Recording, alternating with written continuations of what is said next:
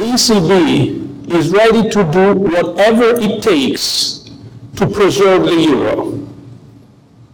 And believe me, it will be enough. OK，刚刚大家听到的就是所谓的德拉吉时刻。二零一二年的欧洲因为欧债危机人心惶惶，大家都在猜测欧元是不是要完蛋了，欧盟是不是要解体。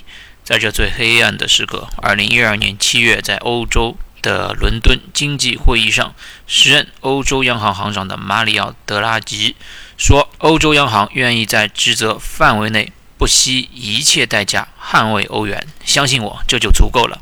市场立刻逆转，在后面的故事可能大家也都知道了。